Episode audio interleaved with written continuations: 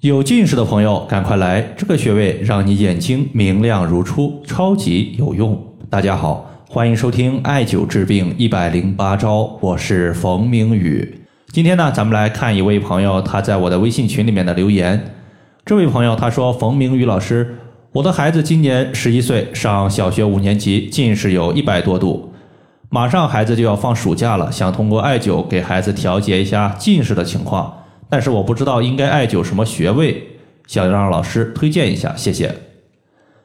首先呢，中医认为肝开窍于目，目受血而能视，意思就是说呀，肝和眼睛之间它有着非常紧密的联系。这个联系呢，我们可以从三个点来看。首先，肝主藏血，肝血藏的足够多，那么眼睛就可以得到充足的滋养。反之，眼睛得到的滋养不足，就有可能会发生一些由于营养不良所导致的眼部疾病，比如说视网膜的病变、眼睛的干涩，或者说近视。其次呢，肝开窍于目，它其实也是从我们的循行路线上来看的，因为肝经的循行路线它是经过眼睛的。我们经常说，经络所过，主治所及。既然肝经经过这个眼睛，那么自然可以调节眼睛的问题。最后呢，在《灵枢经》记载说，肝气通于目，肝和则目能辨五色矣。意思就是说，肝气它向上直通于目，肝气调和，那么气机调畅，气机能升能降，它有利于气血向上升，升到我们眼睛的时候，就可以滋养我们的眼睛。这个时候，眼睛得到了气血的滋养，就能够发挥它的一个变色视物的功能。所以说，一旦肝胆不和、肝湿调畅、肝湿疏泄，就有可能导致眼睛近视的出现。接下来呢，我们就从这三点来说一说近视的调节穴位。首先呢，在昨天我们所讲的一分钟养生智慧这个音频之中啊，我们说过一个配穴的方法，叫做天地人配穴法，它就是取疾病的一个局部穴位、近端穴位和远端穴位来进行调治。对于眼睛近视来讲，眼睛所在的周围，它其实就是局部穴位。由于眼睛周围的穴位比较多，比如说像什么童子髎穴、四白穴、太阳穴、鱼腰穴等等，它都是可以用的。基本上呢，你找一个可以戴在眼睛上的眼部艾灸器具就可以搞定。第二个呢，就是近端穴位。近端穴位呢，位于我们眼睛的正后方的风池穴，在脑后。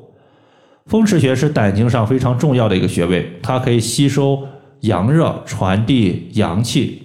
当我们艾灸风池穴的时候，有助于气血在局部的一个循环，局部的气血循环非常的通畅，它就可以给大脑提供充足的气血，改善眼睛的视物情况。风池穴呢是在于我们的脑后两条大筋的旁边，和耳垂是相平齐的。你沿着耳垂画一条横线。在这条横线上有两个大筋，两个大筋的外侧就是风池。第二点呢，咱们要做好一个疏肝气、养肝血的一个操作，因为肝主藏血，肝血不足，眼睛失去了滋养，容易近视。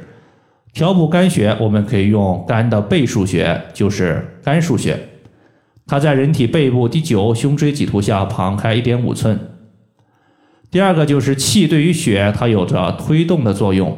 如果气它淤堵在某个部位，那么肝血到达这儿之后，气它推不上去了，自然也容易导致肝血无法有效的输送到眼睛。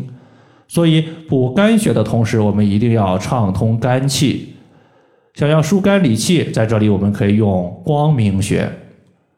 光明穴在小腿外侧外踝尖上五寸。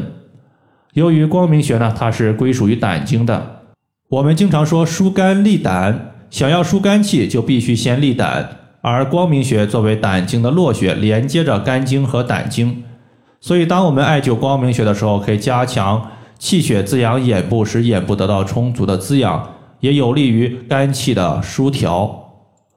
最后呢，当肝的问题解决了，肾的问题也不容忽视，尤其是要注重对于肾经的滋补。中医经常说，肾主藏精。这个精它其实就是精华物质。再者，精可以生血，当肾精充盈的时候，可以促进气血的生成和转化。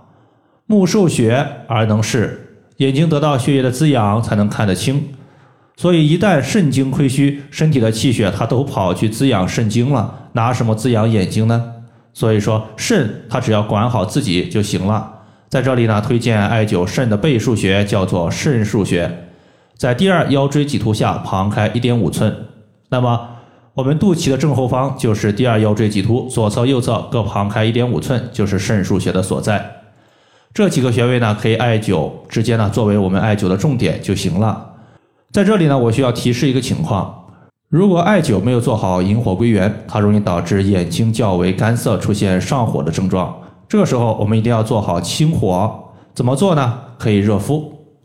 我们取新鲜的生姜，直接去皮，然后的话。明矾面儿六克，黄连面儿和冰片各零点六克。直接呢把上述的药物捣成泥，然后取医用的纱布叠两层，放在我们的眼睛上面，把眼睛盖好。然后的话，把药膏敷于我们的眼睛的眼部区域，眼睛的正上方可以涂的稍微多一些、厚一些。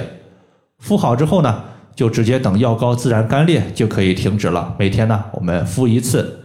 这个方法呢，主要是清热明目，避免我们艾灸过程中上火导致眼睛的干涩问题。毕竟眼睛它是喜湿润，不喜干燥的。好了，以上的话就是我们今天针对近视的情况，就和大家简单的分享这么多。如果大家还有所不明白的，可以关注我的公众账号“冯明宇艾灸”，姓冯的冯，名字的名，下雨的雨。感谢大家的收听，我们下期节目再见。